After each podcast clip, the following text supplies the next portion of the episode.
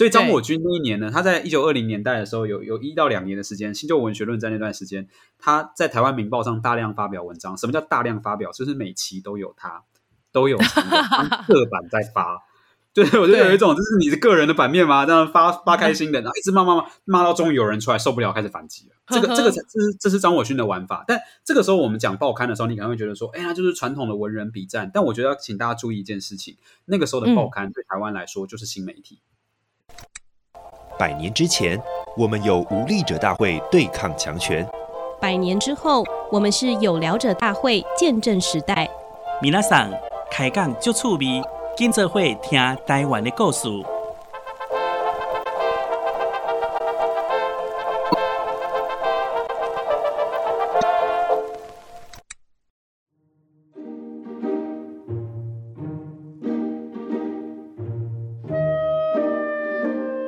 大家好，我是本日大会总召宜兰，欢迎收听由台湾新文化运动纪念馆发起的有聊者大会 Podcast 节目。台湾新文化运动纪念馆是以保存与发扬台湾新文化运动为使命。今年的馆庆新文化运动月是以日治时期的新剧、文化剧为主题，邀请大家一起重回一九二零年代新旧文化大拼场的时空。说到一九二零年代台湾文化协会成立，那当时的知识分子呢是以社会运动的形式，那并且透过文化的力量来与殖民政府跟传统的社会做伦理的对抗哦。今天我们邀请到了作家，同时也是台湾文学研究者的朱佑轩老师，来跟大家谈一谈日治时期的知识分子，他们如何用文化跟时代反抗，那又是如何与旧文化竞合。老师好，嗨，大家好，听众朋友大家好，依然好，是，呃，佑勋，我我们其实很想要来了解一下，在一九二零年代的台湾社会，在他那个情境跟脉络之下哦。这个新的文化思潮是怎么引进台湾的呢？好，那其实这时候台湾人接受新文化路径有两个了。大致上来说，一个是从中国进来，一边是从日本进来的。好，那呃，中国这边是因为他们已经开始呃，在一九二零年代的时候，中国的白话文运动已经兴起了，他们自己内部有一波革新。那所以这波革新的成果呢，会透过一些去北京留学的台湾知识分子，像张我军啊这些人哈，源源不绝的带回来，他当下就是直击那个现场。所以，如果你去看二零年代像台湾《明报》这样台湾的报刊里面，它会大量转载鲁迅跟胡适的小说，而且你对一下年份，就会发现说，人家才发表可能不到一年，你就已经转载回来了。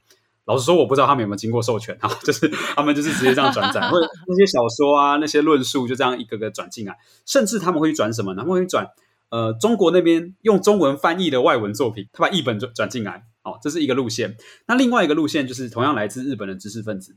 他他们去日本留学，然后从日本读到的其实是更偏欧洲的那欧陆的那一系的东西，然后透过这个翻译，把它一样转回到台湾的语境下面来，可能做一些翻转。但这里有一个麻烦的问题，就是说，不管他从日文还是从中文获得这些资讯啊，其实他都不是台湾人自己的语言。所以当因为当时台湾人只会讲台语啊，然后大部分识字的人，识字的台湾的知识分子是学日文长大的。那那当然在学校里面硬学的嘛，就是殖民地要求你学，你学日文长大。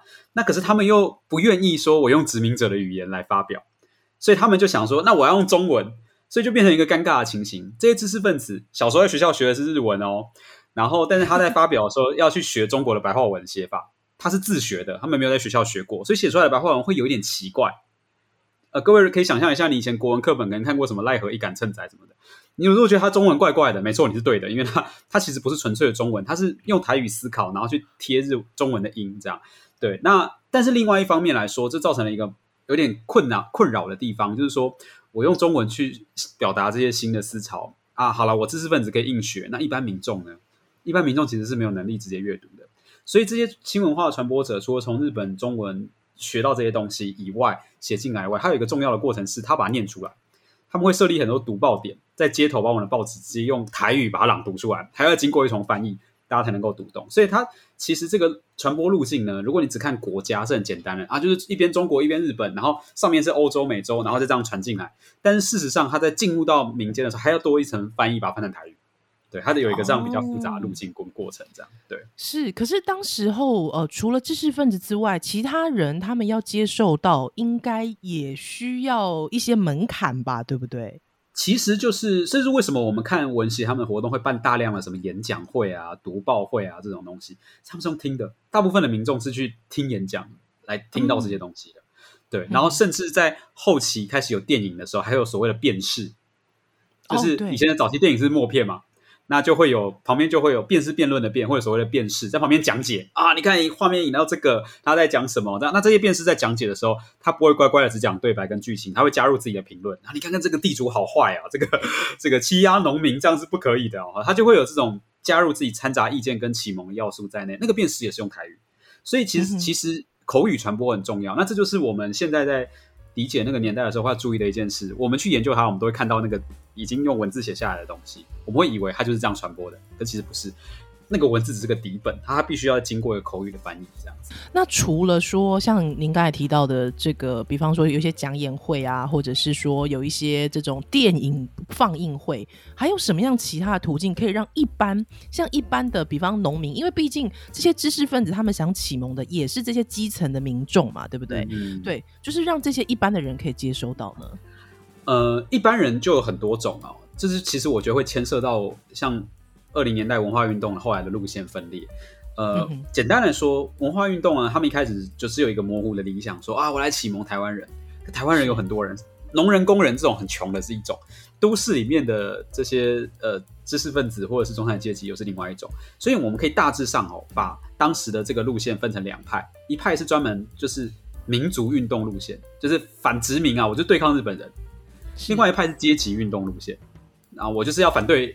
反我要帮助穷穷苦，对地主啊资本家，我要我是帮助穷人的。这两派人其实有时候会合作，有时候会竞，有时候会竞争，他们的路线不太一样。嗯、那这两派人要面对的民众就不一样了，因为你如果是民族运动路线呢，你很可能会串联的都是士绅，比较有钱的，比较有家底的这种人会比较，你你衣食无虞，你现在就会接下来就会想着尊严问题嘛。好，民族运动很多时候都是尊严问题。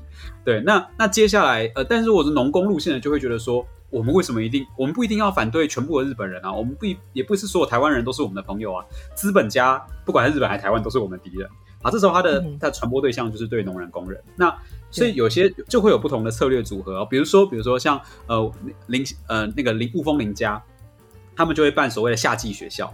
什么叫夏季学校呢？其实就是营队。哦，就是我们现在讲的营队，只是他没有后来的那么多救国团那些哩哩扣扣的设计，但他本质上就夏令营，呃，有点像这样，就是大家来参加，那我们就会有一个一段时间，大家会听各种演讲，然后一起有讨论，这叫夏季学校，这是一种模式。哦，那也会有像我们刚刚讲，如果农工运动系列的，他可能就会直接下去组织工会，哦，组织所谓农民组合，那这农民组合里面自己就会有自己的讨论，哦，他可能会用这个讨论会的形式，甚至可能会编歌谣。我把我要讲的事情变成一个歌谣，然后让大家来唱，啊，大家一直传唱，一传唱之后，一些基本的概念就会被散布下去。这是他们当时会用一些不同的手段，这样。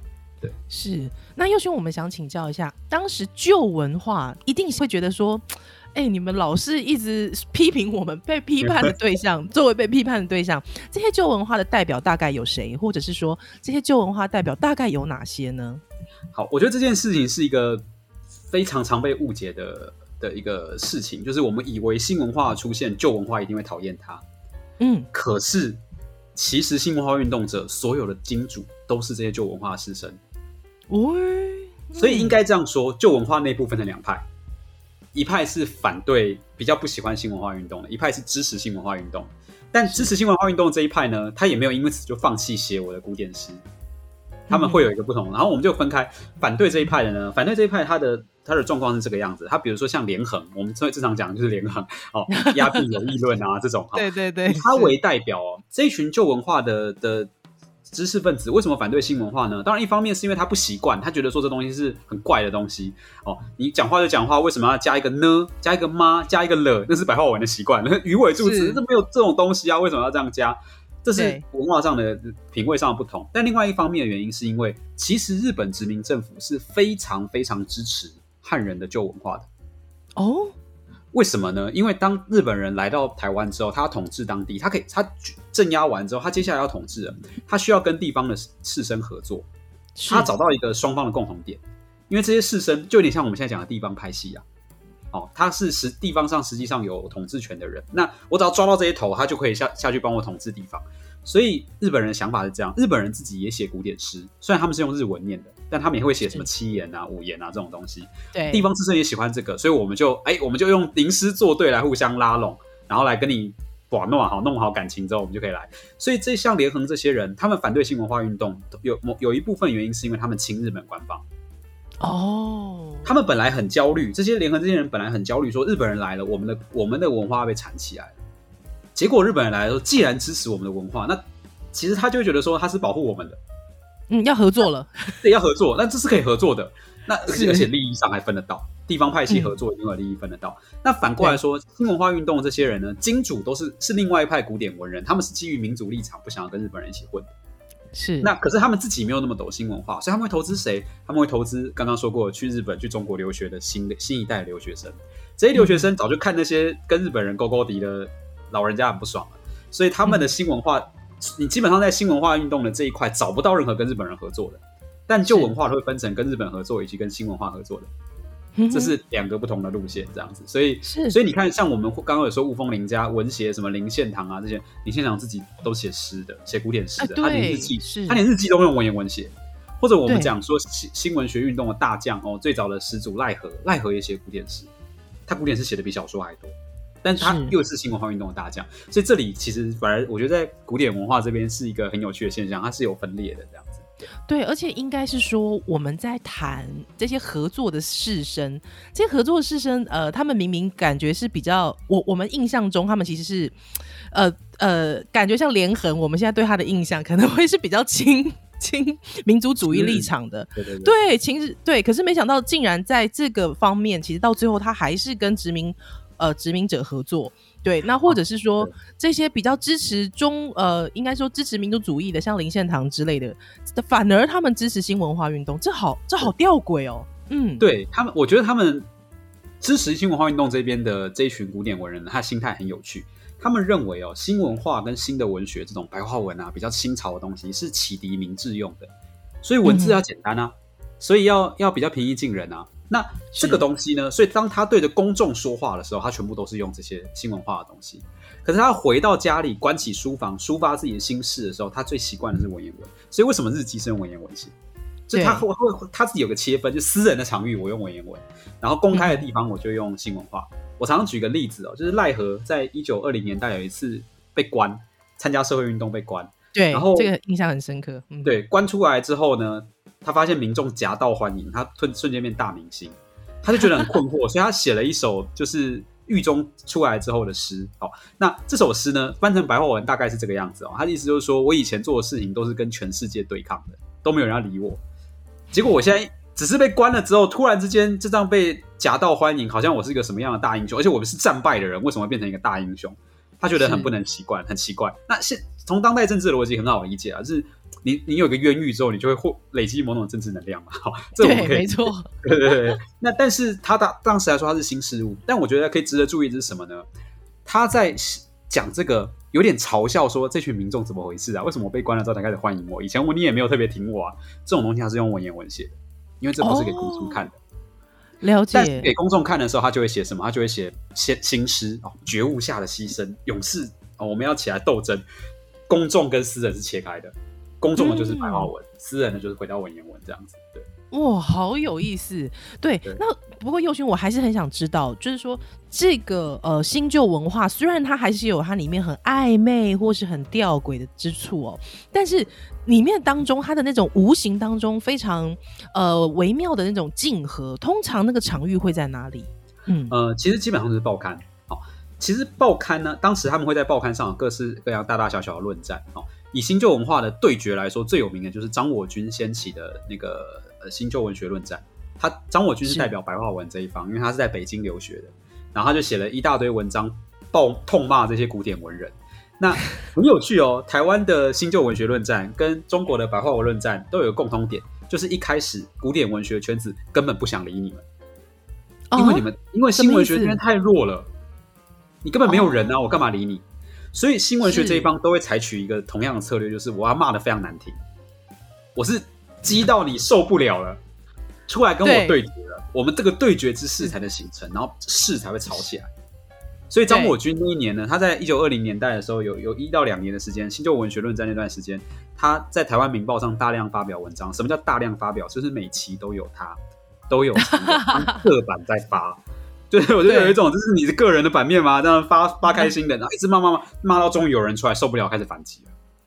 哦，然后 这个这个这是这是张我勋的玩法。但这个时候我们讲报刊的时候，你可能会觉得说，哎呀，就是传统的文人笔战。但我觉得要请大家注意一件事情，那个时候的报刊对台湾来说就是新媒体啊，它就跟现在 YouTube 是一样的，它以前从来没有这种东西，现在终于有了。那他们就在那个场域里面开始互打，嗯、所以也会有一些新的操作策略，就好像网络刚出现也会有，呃，或者是现在也会什么反串呐，啊，啊，也会有什么各式各样的玩法。其实他们也都会，就是他们都会用这种策略去吸引人的目光跟注意力，然后设法听起来。然后我再说再说回来哦，张我军是新闻学运动的大将，疯狂的暴骂旧文人，说什么要拆除这个数数百年来诗翁诗伯很多啊，但是懂文学的没有一个啊，讲到这么凶哦，哇哇天哪！但是但是他会写古典诗啊！再一次，就这这种人，其实他们都是这样的人，他们的就学底子都是很好的，他们不是不懂在乱骂，嗯、他懂，正是因为懂，所以他知道他的弱点，打起来才会痛。所 以这个是一个很奇特的点。但反过来说，通常古典文人那一边不见得真的理解新文学在做什么，因为呃，嗯、他们自己有自己的传统跟跟理解方式，这样子。对，是。那我想请教一下，除了比方说我们刚才谈到文学形式上面的论战，嗯、那有没有在文化上面的呢？文化上面哦，文化上面其实古典文人这一方比较少有面向公众的活动，但是新文学这一方会有，呃新文化这一方会有很多面向公众的活动，所以他们在公开场合比较难打起来。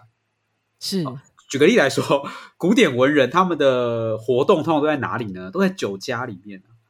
一群文人 都在庭园里面，一群文人，然后有名妓、艺旦、艺旦作陪，这艺旦都诗都写得很好哦，都是是。也都是很厉害的的女生这样，然后他们就在那边吟诗作对，然后出个题目咏唱，然后办个诗会，啊，这些诗最后可能会发表在报纸上，但嗯哼，你不够有钱，你根本不可能进去那个地方跟他们玩啊，对对，他们是一个很稳固、温暖的同温层，但新文化运动的人就会在外面冲锋陷阵啊。街头办演讲会，然后办营队，然后甚至去弄做农民组合，所以在公开活动上会比较不容易拼场哦。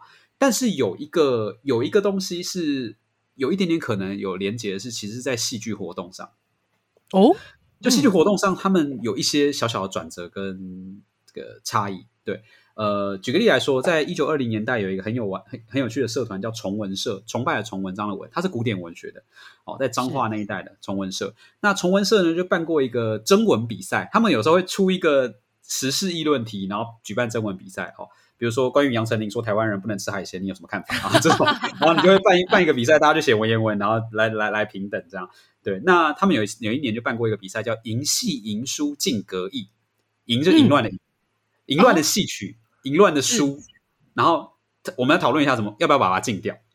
是不是应该要根绝这种东西？但请注意哦，这里的淫戏淫书真的很淫吗？其实还好，它指的多半都是传统戏曲，甚至指的是瓜戏哦。然后指的是这种呃，然后它里面有个争点，就是说到底女演员可不可以允许女演员的存在？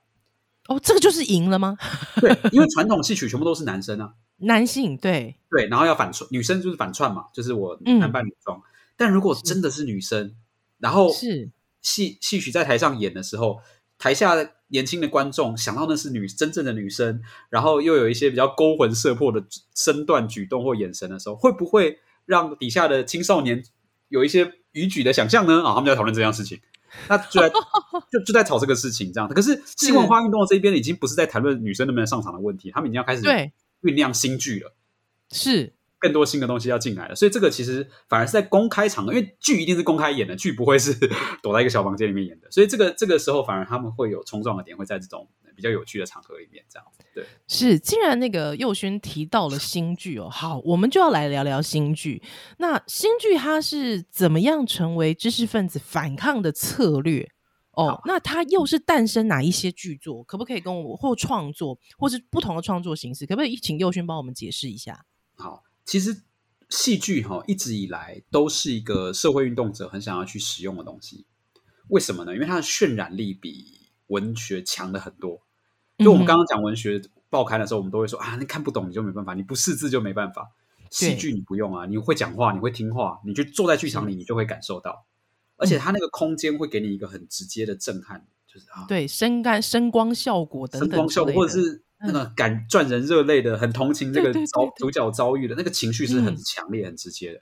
好，那所以在这个时候呢，就会有一些新新时代的知识分子觉得说，那这样我们一直整天让一般的观众看一些八百年前的故事要干嘛？就是所有戏曲都在讲一些久远的故事，我们能不能演现代的故事？然后。引发大家的感想之后，诶，大家也许就会一起加入我们的这种社会改革的行列，所以就有了这个新剧的想法。那同样的，它一部分也是从日本，一部分也从中国引进来。那新剧这边其实跟日本的关联更大一点点。哦，它大致上来说，台湾的新剧呢，最早是一九一零年代有一个什么要川上英二郎的一个剧团，他跑到台北来演出。嗯、那这是台，这是一九一一年的时候来演出，那是台湾的第一场新剧。那日本人先来演日本的新剧。那接下来台湾就开始有所仿效。那最重要的人物叫张维贤啊，弓长张维是四维八德的维，贤是那个贤能，对，就是非常贤惠的贤，这样哈。他办了一个星光演剧研究社，Star 星光，那就开始在各地演出。那这个这个这个戏剧，他们就有非常强烈的一个社会改革倾向，所以他们演的剧码有很多都是社会议题的。举个例来说，有一个非常轰动的剧码叫做《终身大事》，是他们。现在台北，现在台北的文青可能知道有一家书店叫做永乐座嘛？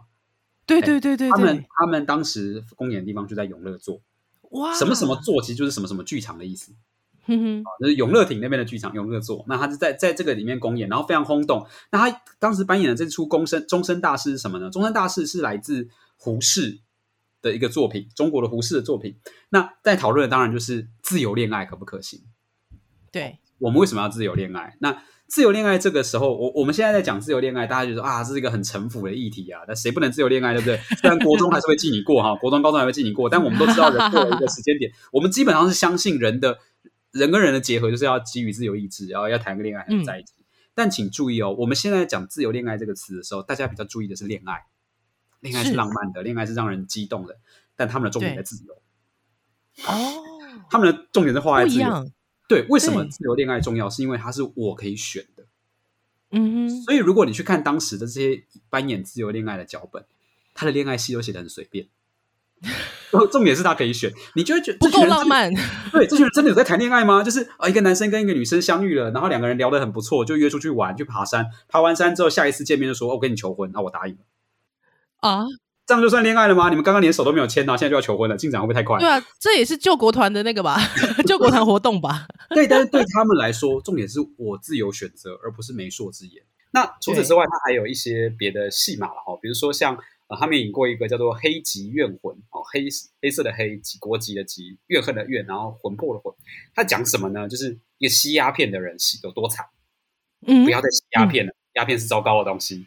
就是他对他来说都是破除旧惯的一部分，就是破除这些旧文化的一部分。这样，那其实这种东西跟政府的立场也是对立的，因为日本殖民政府是靠鸦片来赚钱的，至少在早抽税，对，抽这个鸦片的规费这样子。那所以他，但他们对对于台湾人来说，就会有一种啊，你说了你是你你日本人，你都号称你带来文明开化，结果你在那边推广鸦片是怎样？这有什么是有什么问题？这样，所以他们就会透过文学，会透过戏剧去。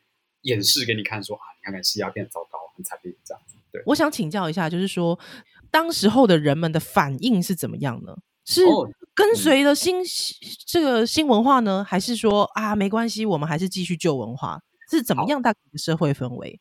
我觉得这个很有趣，这个其实会感受到剧剧场的某种限制。如果你现在去看资料，他就跟你讲说什么星光演剧研究会他们的非常受欢迎哦，在永乐做演出都满座。然后大家都很很喜欢这样，好，甚至到彰化到各地去开，哎，也都有很好的回响。可是请注意哦，这个回响很好是什么意思？一个剧场里面有有多少个座位？我一个剧场塞满五百个，好不好？三百个，它可能也只是一个小小的同温层。所以，当我们说它非常受欢迎的时候，意思是它在这个它它有塞满这个剧场，可是，在全台湾的规模里面，他们真的有权力推动什么吗？呃，有推动的效果，可是没有。完全扭转这这这些状况，事实上并没有完全真的散布开来。嗯、就这些新文化运动者，我觉得他们比较悲伤的地方在在这里，就是他们的群众基础毕竟都有限，因为国家是不帮他们的，殖民政府不帮他们，他们没有国家机器的帮忙，他他们只能靠自己的方式去推广。那你最乐观、最乐观的说，就是他们埋下了种子，他们确实影响了一些人。嗯、但这些人有没有占全台湾人口的一半啊？是影响到这个超过一半，我想应该是没有的。哦，这不只是演剧的问题，嗯、其实所有的文化运动都会遭遇到这个问题。这样，但是以当时他们能够拥有的资源来说，他们已经做到很了不起的成就了。就是大家都不帮他们，他们自己想办法搞到这样，已经很厉害了。但但是你真的客观来说，能不能改变这个世界，其实是没有的。所以，我们如果看当时的一些知识分子，他们都会有一些很沮丧的时刻，就是像、呃赖和赖何他去有有一篇小说叫做《赴会》，就是前参加一一场会议，赴会他他写说他去雾峰林家雾峰开会的路上坐火车，然后发现跟他同车的人呢人好多，为什么人好多？因为大家都去北港进香。那那你就觉得说。我们破除迷信破了这么久，一点用都没有。然后，但是奈何很有趣哦，奈何我觉得他是一个能够换位思考的人。他就说，这群人会相信一些木偶，嗯、然后，但是他们认真的相信，因为这些木偶可以给他们安慰。是反过来说，我们这群知识分子整天在那边讲一些理念啊什么的，我们讲半天也是没有发生任何效用啊。我们又何尝不是一种迷信呢？就是他有一个换位思考，但是其实这是一个很沉痛的换位思考，就是我们做半天其实没有用，没没有什么太太明显的用处。对，那所以也会有这种颓丧的时刻，但这个努力显然在后来几十年还是有开花结果的，只是不是在当下他们有立刻看到而已。是哦，我记得我看过张维贤，他之后其实他其实是蛮黯然的离开台湾。对对，对，那他那个时候其实他呃，其实对于新剧他其实也。呃，应该是说他也有一部分蛮失望的地方，是因为他认为在艺术的层次上一直很难提升，所以也就是说，呃呃，这个是否就是说对于呃像张维贤这样子的新剧推广者来说，其实你真的要做到像旧剧那么样的精致，或者是说甚至是在呃剧场的整个呃不同的零件哦，就是我们讲说，比方演员的演技啦，或者是说呃这个灯光啊，呃。舞台啊，设计啊，哦，或者是说这个导演的这个能力啊之类的，好像一直没有办法提升。这个也站在这个新剧跟旧剧在竞合当中，其实对于新剧的人非常挫折的一块，对不对？对，可是其实这个我觉得张维贤的时间是比较早，他二零年代嘛，他比较新。嗯。但到三零四零年代的时候，还有另外一批人，其实慢慢的就就做出来，像那个王景泉他们投资的。张文环啊，这些人的吕吕全生啊，这群人就非常厉害，他们的东西就升到了一个水准。就是文化这种事情是很需要，我这就是为什么我觉得文化先行者很辛苦的原因。它需要时间，是就是你现在做下去的不会现在看到效果，甚至可能不会在你手上有效果。那那那这个这个时候你就会很辛苦，你就觉得你怎么做都很挫折。可是放长了看，就发现，哎，二十年后为什么有这个？因为前面有人做过，前面有人把这个成本先付掉了，这样子。那，所以我觉得台湾的知识分子一直都在这种很辛苦的情况之下去去进行。我我举个很近很近的例子哦，其实，在台湾最近十年，我们终于开始感觉到台湾的文学圈，我自己在文学圈本土成为一个主流，就是本土题材、本土的东西，大家不正自明就要去讲这件事情。我们现在讲的很自然，那是六零年代、七零年代他们花了五十年的时间打下来的基础。他们要等到几年过后二十年才会看到这个结果。嗯，而且是文化跟政治上面并进的，对不对？对，政治已经解严了，嗯、哦，可以这么做了，并且文学圈的人也对他有兴趣了，我们品味上也跟得上，技术上也跟得上了。OK，这个到要等到二零一零。天哪，天哪！这个大多数的人，大多数这些前辈都没有亲眼看到这一天发生，嗯、所以这是一个很辛苦的事，但。我们作为历史研究者，我们回头去看，就会感受到说，OK，那这可以给我们一点信心，就是就算我们现在做的事情好像一时之间没有看到效果，我们要相信，我们要傻傻的相信，二十年之后会有效果。这个给你，会给你一些信心，就是以前人都是这样的，他们那么惨都都会有效果，那我们我们做事情理论上也多少都会有一些成果吧？对，我是这样想事情的，这样。是，那我们其实听到呃新文化跟旧文化之间的这些竞争，或者是这些呃很暧昧的，或者是非常呃难以解开的这种心结，其实，在包含了其实当时候因为台湾是殖民地哦，所以也受到一些政治力的打压哦，这些新文化也受到政治力的打压。他那个时候状况大概是怎么样呢？哦，我们刚刚有说过，因为为了要让民众理解这些东西，我们要办很多演讲会啊、电影啊什么，它都是实体，对不对？实体就会有问题，嗯、就是警察可以监视你。哎，所以你办事，这些人办活动的时候，旁边就有日本警察站在旁边。哎，讲到什么东西就警告你，你不要再再胡说八道，再讲我就驱散哦。哦，再讲我是怎么样哦？那甚至有一些警察比较机车一点，你在台上骂我是不是？然后你鼓动这些这些市场的民众说，菜市场的民众说什么？我们要要公平法治啊，警察不可以随意殴打我啊，这样我就现场殴打一个给你看啊。啊！天哪，好夸张！是，然后哎，那多半这些文人也真的不能怎么样，就是你你能怎样？你跟他打架吗？所以所以其实会有这种一方面的的人，一方面这个。知识分子也会觉得有时候会真的很很难过、很挫败，就是确实就没有武力去跟他对抗。嗯、但另外一方面也是，有时候这种打压打一打，反而会把新文化运动那边声势越打越大。哦，不满。对，我本来还没感觉的，就你现在真的来欺负我，靠腰嘞，那我当然就，我这整个这民民怨就起来了。所以像这种东西就很难讲。像新文化运动中间有很大一块是政治运动，在做议会请愿。议会请愿真的是越打压越大，是关一批人之后，然后突然之间隔年的请愿人数就暴增，这样，这这这是 日本人观察到，嗯、所以后来日本人学会了一招，这个我觉得是新文化运动这边最后被压下去的一个关键。日本人其实很聪明，他没有，他不会像一些一些独裁国家或强权一样，说我就是力量很大把就给你压到底，这样。我发现压到底没有用之后，我就换方法。所以日本人的做法后来就是分而治之，嗯、他发现。文化新文化运动内部有激进派跟温和派，所以他就挑我专打激进派，然后温和派的我就放置不理，我甚至有时候会答应温和派的诉求。这个时候两派自己就会吵，温和派就会说：“哎，你看到我们这样做会有效果啊，你们干嘛在前面冲？”然后激进派内部矛盾，对激激进派也觉得说：“你们是不是跟官方勾结？不然为什么他们都会答应你们的打压我？”